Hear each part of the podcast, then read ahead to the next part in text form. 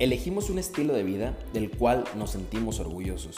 Ser médico no es tarea fácil y tener tiempo para leer y estudiar tampoco. Por eso hice este podcast, con sesiones muy prácticas y concretas, donde resumo 4 horas de estudio en 15 minutos de plática.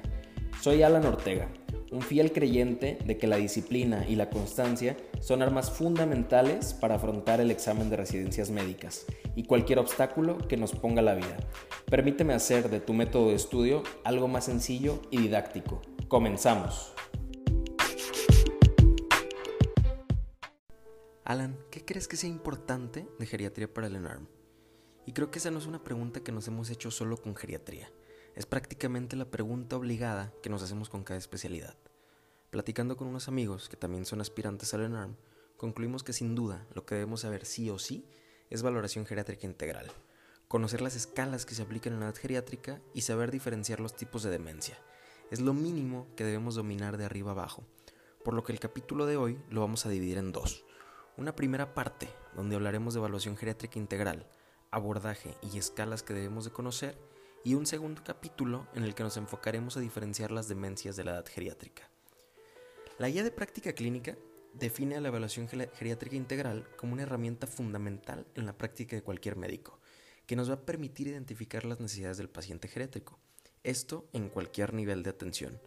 Cuenta con tres objetivos principales, que son identificar al paciente vulnerable, estandarizar el abordaje inicial y definir acciones de atención es decir, cómo lo vamos a tratar y qué vamos a hacer con el paciente.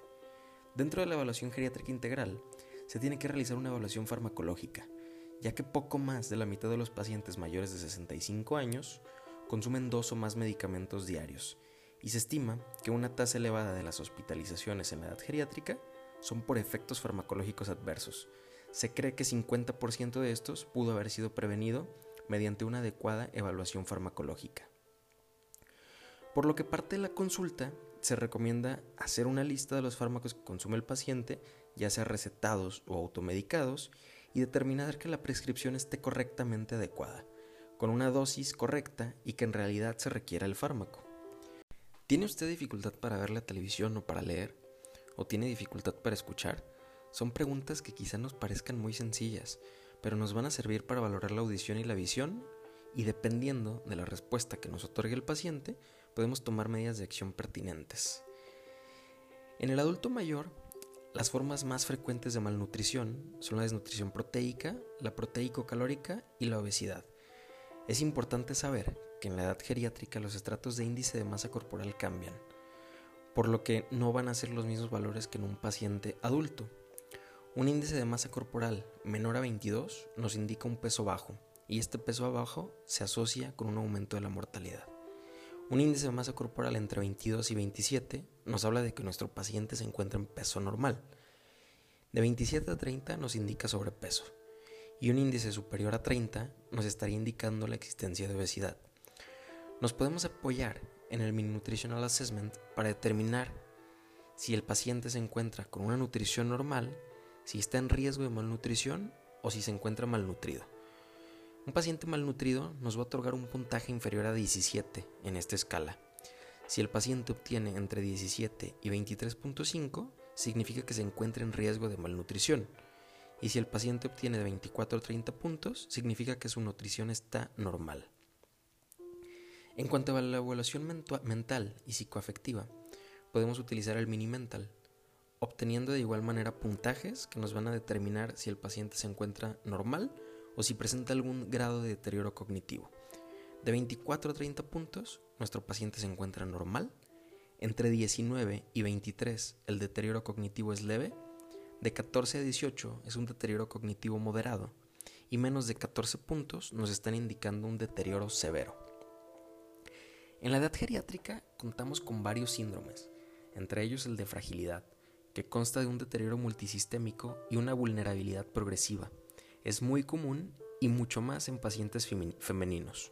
Este síndrome de fragilidad duplica el riesgo de muerte en un paciente geriátrico y lo podemos diagnosticar mediante los criterios ENSRUD, que compone una pérdida ponderal mayor a 5% en 3 meses, la incapacidad para levantarse de una silla en 5 ocasiones sin utilizar los brazos y una respuesta negativa a la pregunta ¿se siente usted lleno de energía? Cada uno de estos criterios tiene valor de un punto y nos ayudan a clasificar al paciente como robusto si obtiene 0 puntos, prefrágil si logró obtener un punto o frágil si obtuvo dos o más de los criterios antes mencionados. También se puede utilizar la escala de Frail, que al igual nos clasifica al paciente en robusto, prefrágil y frágil. Otras de las escalas de utilidad en la edad geriátrica son la escala de Yesabash, que nos ayuda a evaluar la depresión, el Confusion Assessment Method, que nos ayuda como escrutinio para delirium, que esta entidad es más común en pacientes hospitalizados y pacientes postquirúrgicos, las actividades de la vida diaria las podemos estadificar mediante la escala de Bartel o el índice de Katz, que es importante recordar que se estadifica con letras de la A a la G, siendo la letra A un paciente totalmente independiente y la letra G un paciente totalmente dependiente, con grados variables entre la A y la G. Tenemos que la escala del Autonom Brody nos ayuda a evaluar las actividades instrumentales de la vida diaria y se encuentra dada por números. Entre más alto significa que el paciente es más independiente. El riesgo de úlceras por presión lo vamos a clasificar como alto o bajo según la escala de Braden-Bergstrom. Un puntaje menor a 13 significa un riesgo alto, mientras que 14 puntos o más significan riesgo bajo para úlceras por presión. Y en cuanto al riesgo de caídas, podemos denominar a un paciente en riesgo si ha sufrido una o más caídas en los últimos seis meses. Típicamente estas caídas ocurren con mayor frecuencia en la habitación del paciente, ya que es donde mayor cantidad de tiempo suele pasar. En conclusión, es importante aprendernos el nombre de la escala y lo que evalúa, por lo que se las voy a repetir de la manera más sencilla posible. La escala de Bartel y el índice de Katz van a evaluar actividades básicas de la vida diaria. Lawton Brody evalúa actividades instrumentadas de la vida diaria. Tinetti va a evaluar el movimiento y el equilibrio. Pfeiffer evalúa el estado funcional. El Mini-Mental de Folstein evalúa el deterioro cognitivo.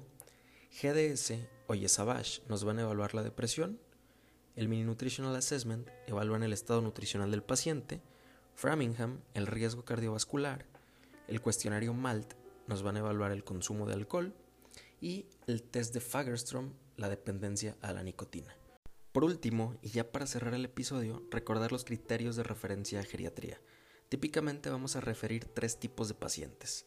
El primero, un paciente mayor de 70 años, con tres o más comórbidos y con síndromes geriátricos. El segundo, un paciente mayor de 70 años, con tres o más comórbidos y la existencia de deterioro cognitivo o de delirium. Y el tercero de ellos, paciente mayor de 70 años, con deterioro cognitivo o delirium. Muchas gracias a ti que me estás escuchando. Espero que esto te haya ayudado muchísimo. El siguiente episodio, demencias y cómo identificarlas. Hasta la próxima.